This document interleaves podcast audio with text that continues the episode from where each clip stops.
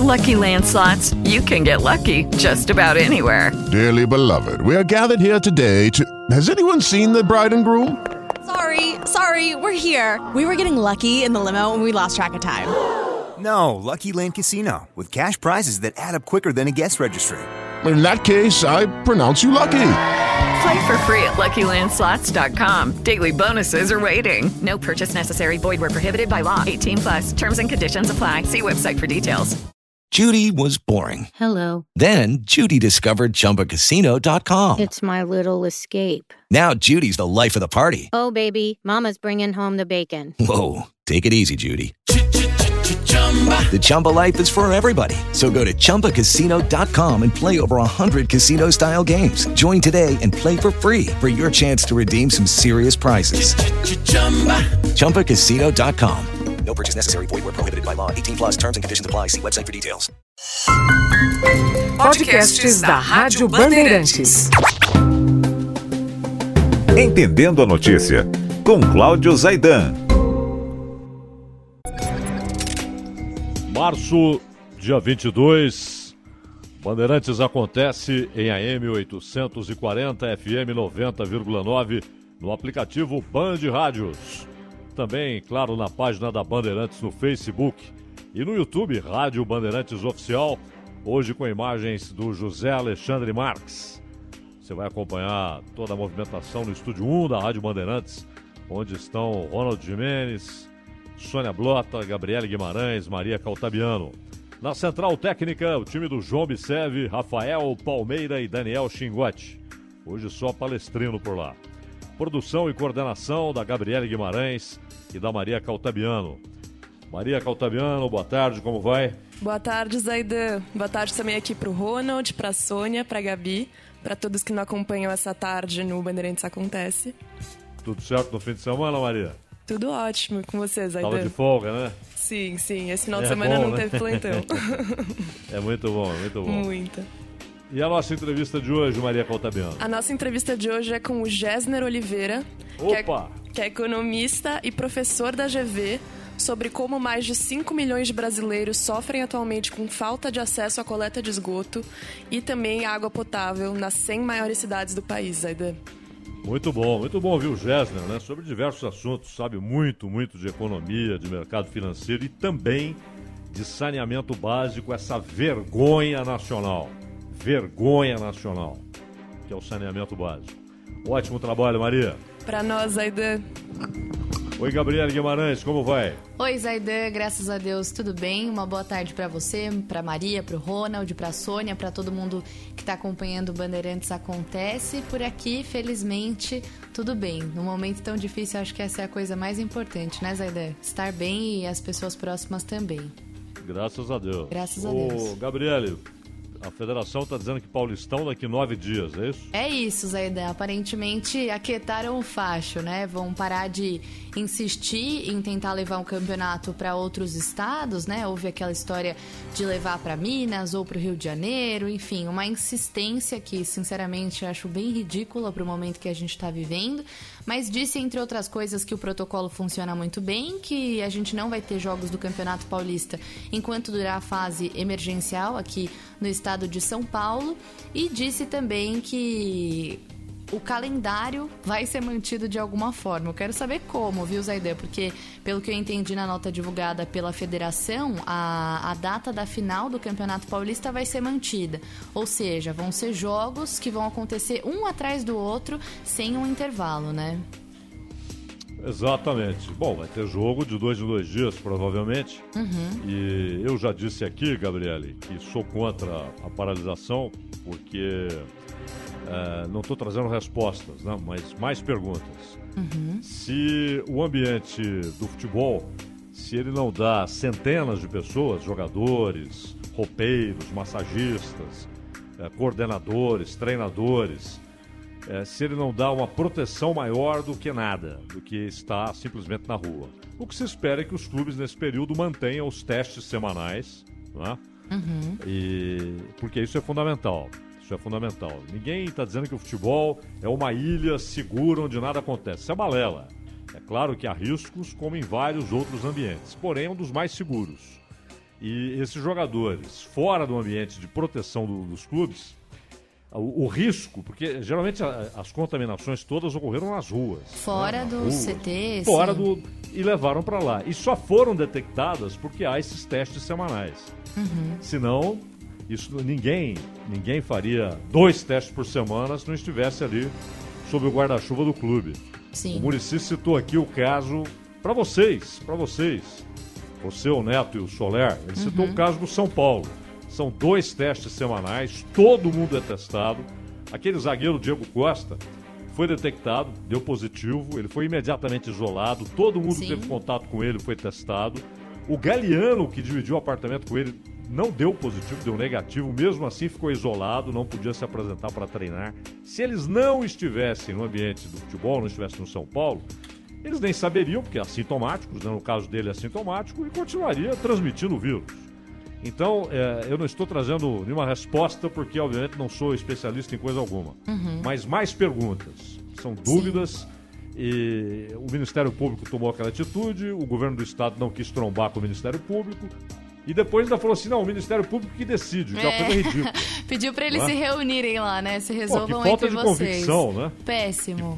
Ou o governo tem uma base técnica para dizer não, é, tem de parar mesmo, ou, ou- ou- ou então ele está fazendo para agradar esse ou aquele. Não, pergunta para o Ministério Público, se ele falar que está tudo bem, está tudo bem. Uhum. É, ridículo. É, eu acho que a única coisa que eu, que eu pontuaria, Zaida, apesar de entender muito o seu lado e de quem é contra a paralisação, na verdade, duas coisas. A primeira, que o Nicoleles disse também em entrevista ao Donos da Bola aqui na Rádio Bandeirantes, sobre o falso negativo, né, dos testes. Então, 30% podem ser é, que estão dando negativo, mas na verdade, esses jogadores, essas pessoas que fazem parte ali do clube, estão infectadas. Acho que essa é uma primeira coisa.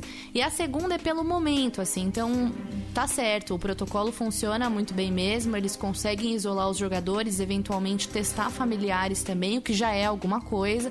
Mas eu acho que o momento, assim, quando a gente vive uma fase emergencial, que é um período, sabe assim? Eu acho que essa insistência em levar para outros estados, eu acho que é uma tentativa de, de mostrar, ou, ou, ou o jeito que a federação lida, mostra que o futebol está acima de outras profissões, está acima de outras coisas. Eu acho um, um pouco desrespeitoso nesse sentido, sabe? Mas é, mas é o seguinte, primeiro que os- essa história de 70 a 30 não é uma estatística exata, Uhum. ela se baseia em alguns cenários. Segundo, significa que 70% você tem o resultado, pelo menos 70%, o resultado exato. Não é? Ah, depois, esse negócio de transferir para outro estado é uma balela, até porque o custo Nossa. seria muito alto. E Minas Gerais, por exemplo, nem hotel está aberto. Como é que os caras iam jogar em Minas Gerais? Então, isso é balela. Esse negócio de injustiça, vamos à justiça. Nada a ver. Sim. Até porque o Supremo já deu aos governos estaduais o direito de tomarem essas decisões. Isso aí tudo é bobagem. A minha, a minha contestação é técnica à decisão do governo do estado de São Paulo, decisão titubeante e insegura, tanto que Uhum. passou a bola para o Ministério Público. E quanto ao exemplo, eu entendo o que você está dizendo, é claro que o futebol é um exemplo. Ah, estão jogando bola, então tá tudo bem. Uhum. Mas aí, muito da mentalidade tutelar, né? Temos de mostrar para as criancinhas que não tá tudo bem. Esse é o primeiro ponto. Segundo, para quem está trabalhando e recebendo, é tudo tranquilo. É tranquilo defender lockdown até, até o limite que é o lockdown, quando você está recebendo que a sua profissão é considerada essencial. Só precisamos ter cuidado com os precedentes, porque numa outra pandemia pode aparecer um tiranete de plantão decretando, por exemplo, que a imprensa também tem de parar de trabalhar. A história é outra, Rádio, né? televisão, É jornal. verdade. Se você abre o precedente, amanhã ou depois um tiranete qualquer pode dizer não.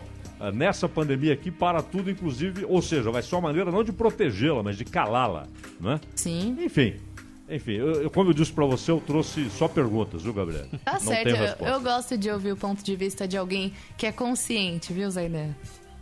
Bom trabalho, Gabriel. Pra nós.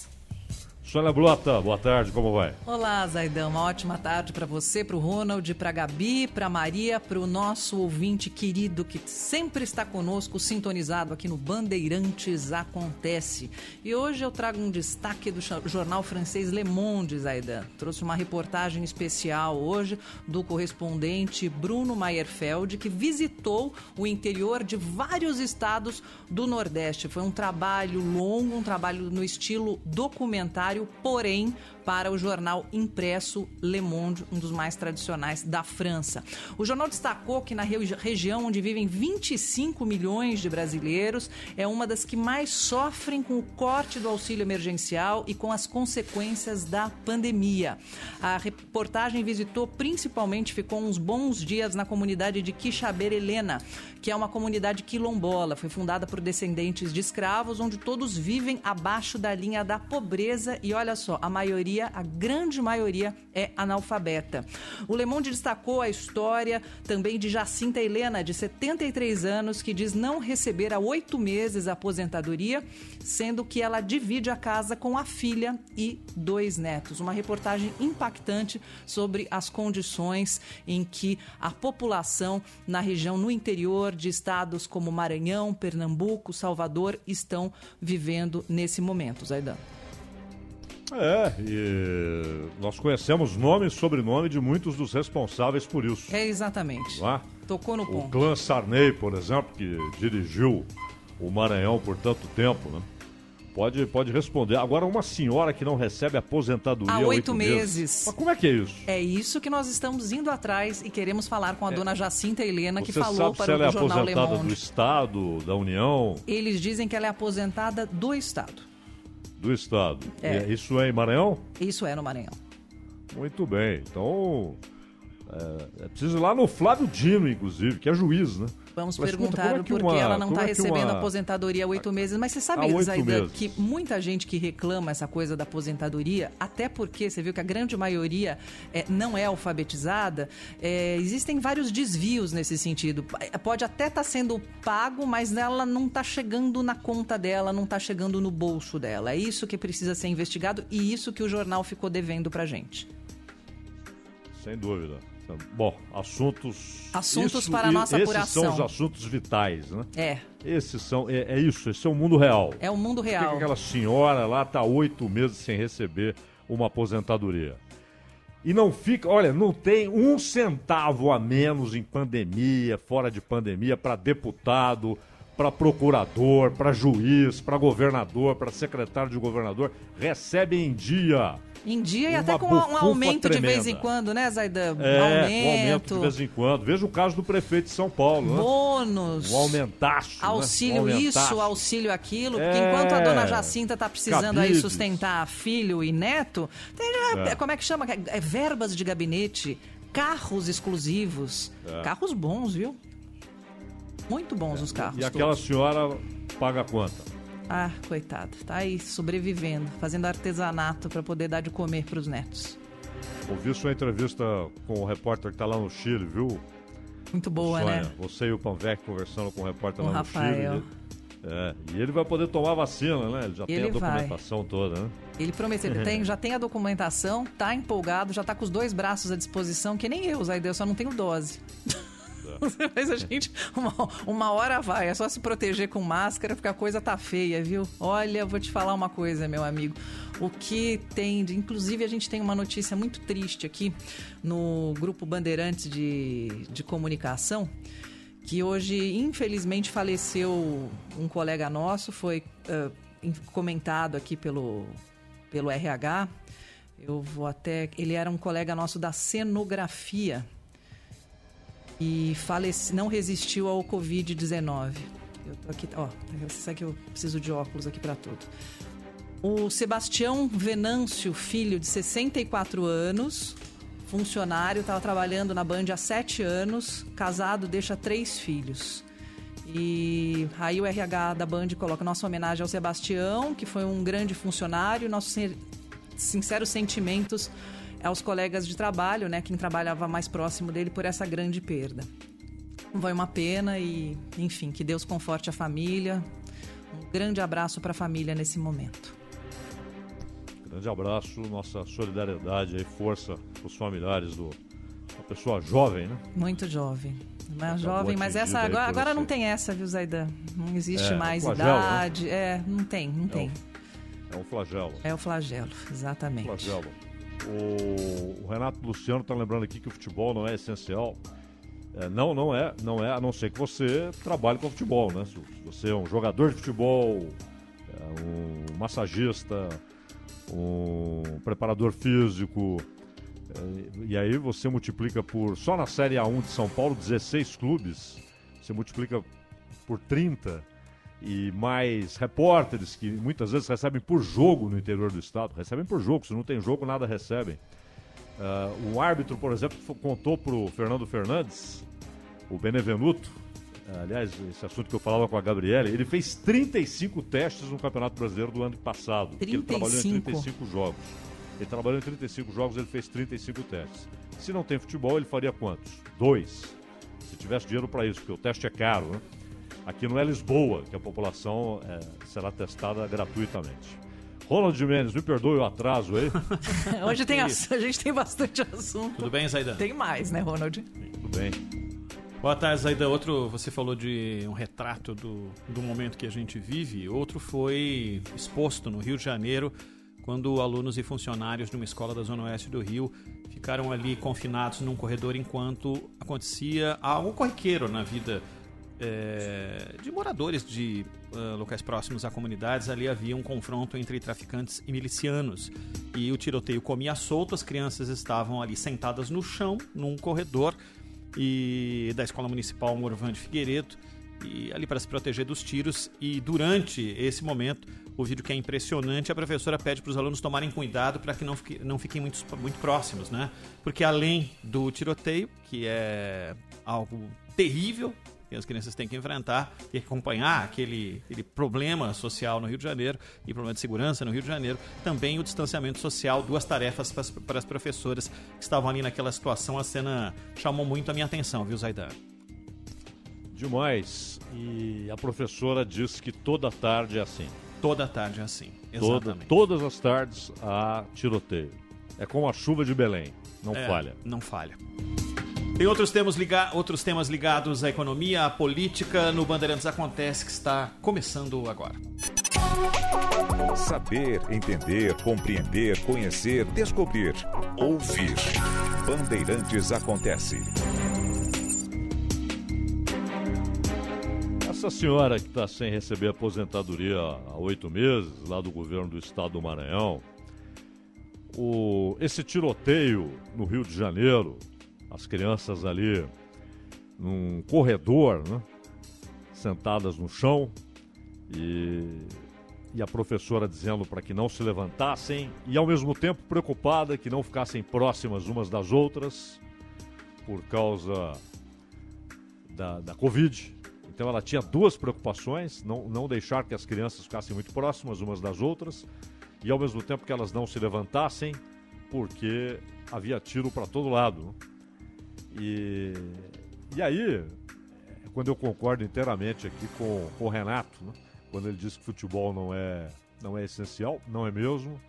E muitas vezes a própria política se torna mesquinha, absolutamente longe da realidade.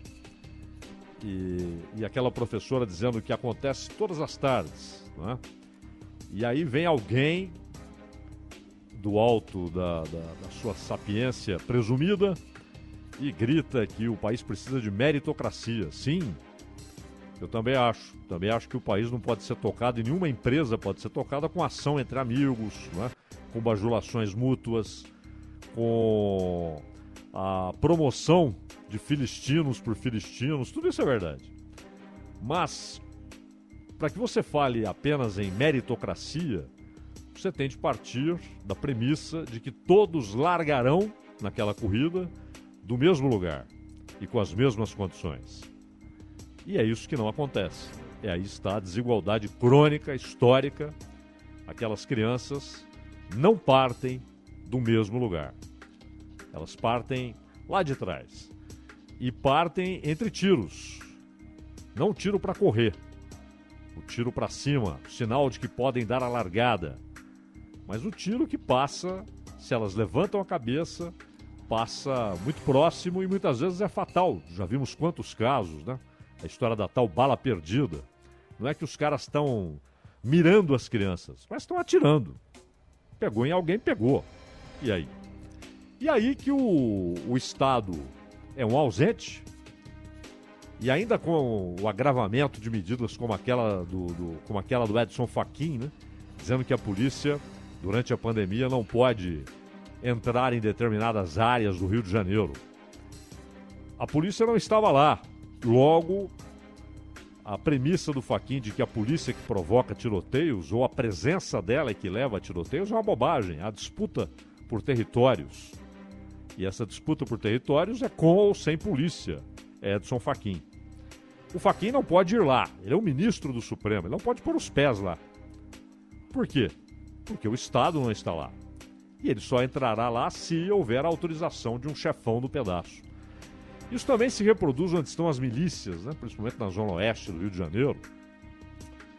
E é claro que o Faquin é, vê isso de muito longe, né? Muito longe. Ele está numa redoma. Aliás, quando ele tomou aquela decisão referente ao Lula, alguns cretinos fundamentais o ameaçaram, tal, aquela coisa de, de, de latidos que não são acompanhados de mordidas, mas latiram. E imediatamente ele teve reforço da segurança. Não é? uma redoma. É uma, como, como presidente da República, para o resto da vida. Para o resto da vida, o cara vai ter segurança bancada pelo Estado, com dinheiro público, o que eu acho correto. Eu acho correto. O cara foi presidente da República, ele tem que ter segurança garantida pro resto da vida. É a única mordomia, aí nem é mordomia, mas o único direito que eu acho que deve acompanhar um presidente da República pro resto da vida com dinheiro público. O único. Ah, se for aposentado, que receba aposentadoria. Não é? Mas não por ter sido presidente da República, mas pelos pagamentos que fez ao INSS. Ou a, a aposentadoria com, complementar, quando ele é parlamentar e tal. Agora, a segurança tem de haver. Só que eles vivem numa redoma.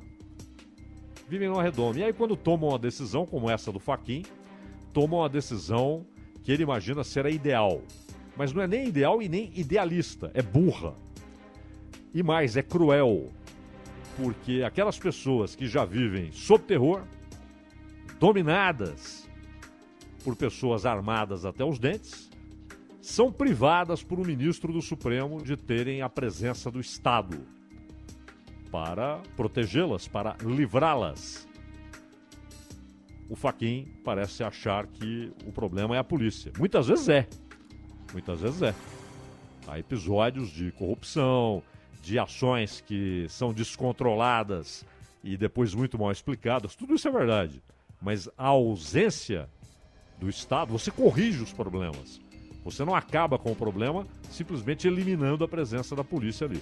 Pelo contrário, você está entregando uma parte do país, um território, para além do Estado. Aqui o Estado não entra, aqui é de vocês, tá bom? Ah, mas e quem mora aí? Sinto muito. Não é, senhor Faquim? O senhor sente muito.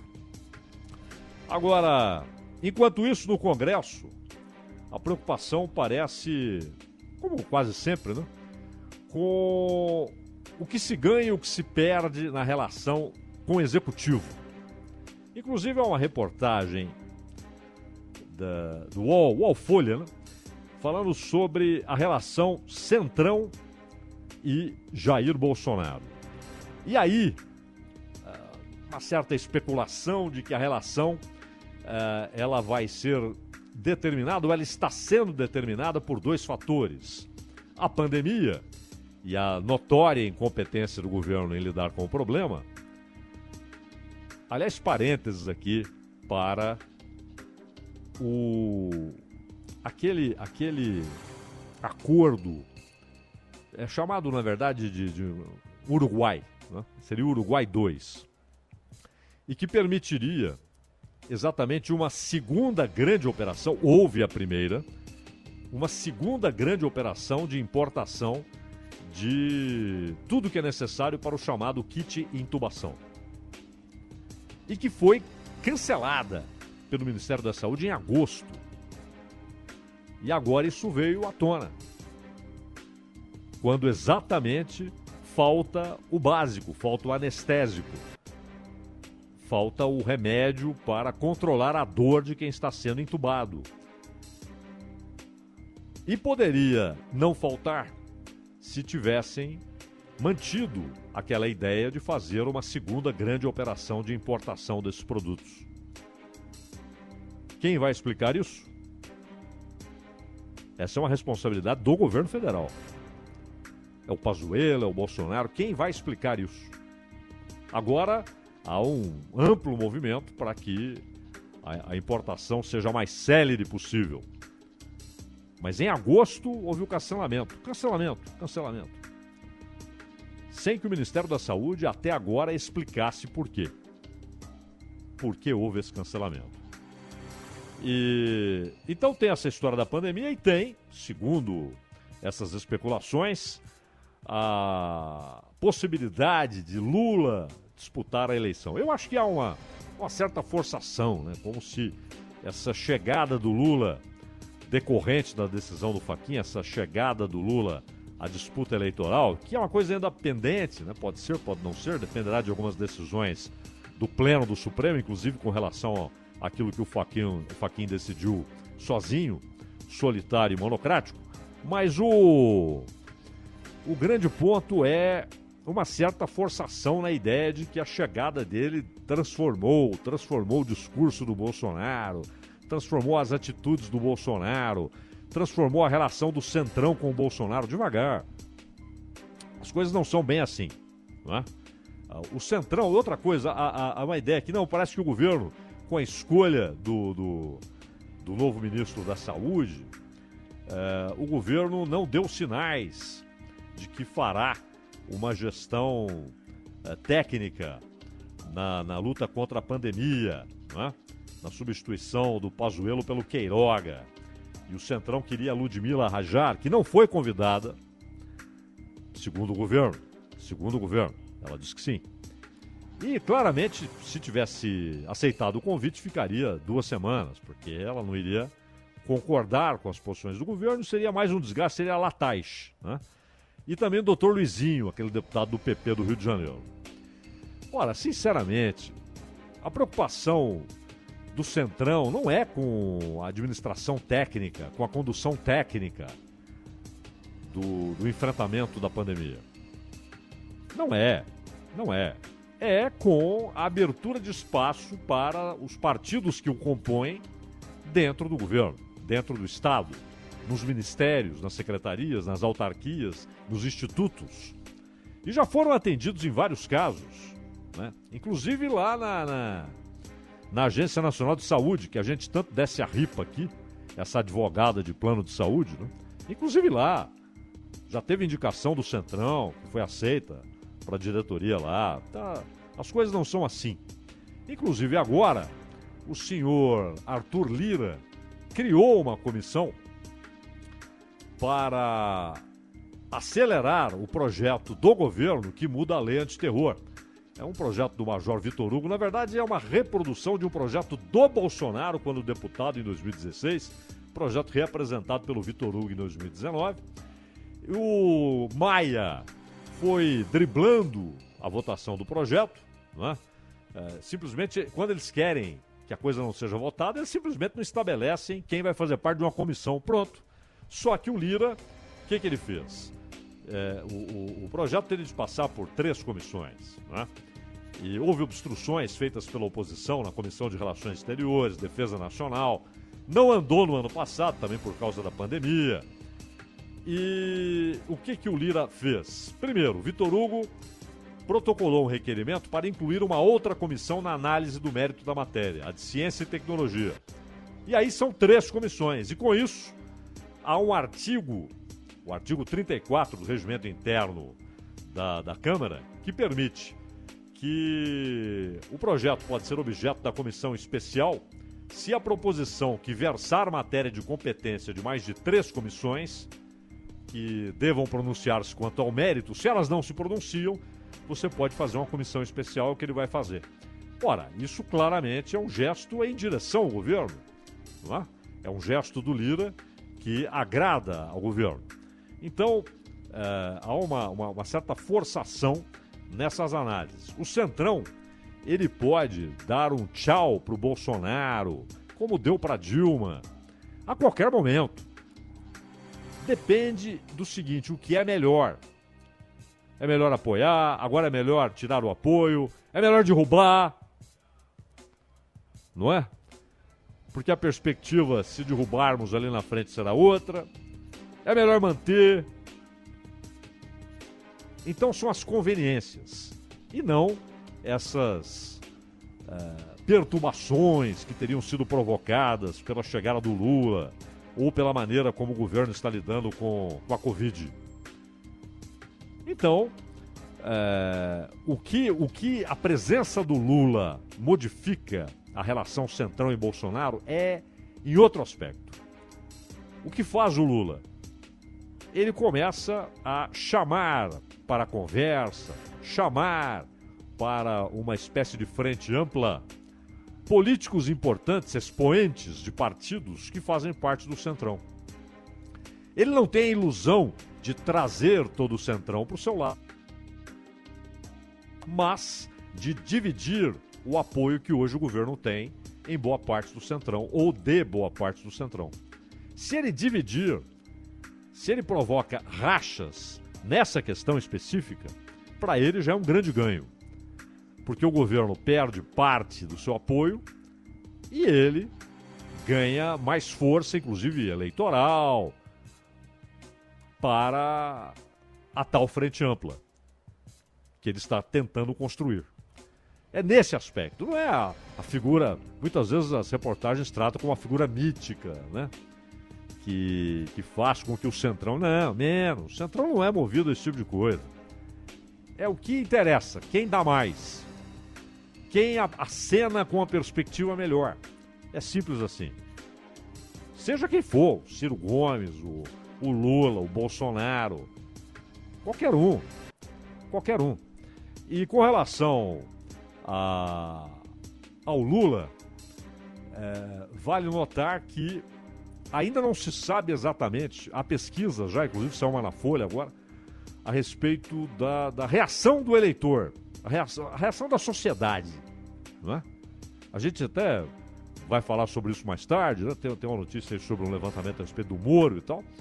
Mas é, é interessante como há pesquisas feitas pelo mesmo instituto e que trazem resultados contraditórios. Não é que a pesquisa falhou, é que as pessoas se contradizem quando colocadas diante de perguntas diferentes, mas que na verdade são a respeito do mesmo tema: a condenação do Lula pelo Sérgio Moro. Não é? E não sabemos ainda qual é a resposta da sociedade. O fato é que é um ator forte, de peso histórico. E isso mexe, inclusive, com posições de partidos que compõem o Centrão. Mas é, parem com essa ideia de que é, o Centrão é, está irritado, incomodado porque não há uma gestão técnica. O Centrão está nem aí para gestão técnica. O que ele quer é saber, na, na, na, média né, daqueles partidos e de seus líderes, o que é mais conveniente, onde o negócio é mais rentável, mais lucrativo, inclusive do ponto de vista eleitoral. Né? Inclusive do ponto de vista eleitoral. Ninguém está falando aqui do sujeito que vai embolsar dinheiro, mas que vai ter, dependendo do cenário, ele vai ter um ganho político eleitoral. Na sua região, no seu estado, e é isso que pesa. Mas a decisão do Lira de mexer com claramente com, com, com a sabedoria de quem conhece o regimento, né? de fazer com que o projeto se encaixasse numa possibilidade regimental para ser votado, talvez até diretamente no plenário depois de passar pela comissão especial. É um sinal de quem, neste momento, agora, já, não está procurando briga com o governo. Pode até fazê-lo daqui a duas semanas, mas não agora. Não agora. Podcasts da Rádio Bandeirantes. Entendendo a notícia, com Cláudio Zaidan.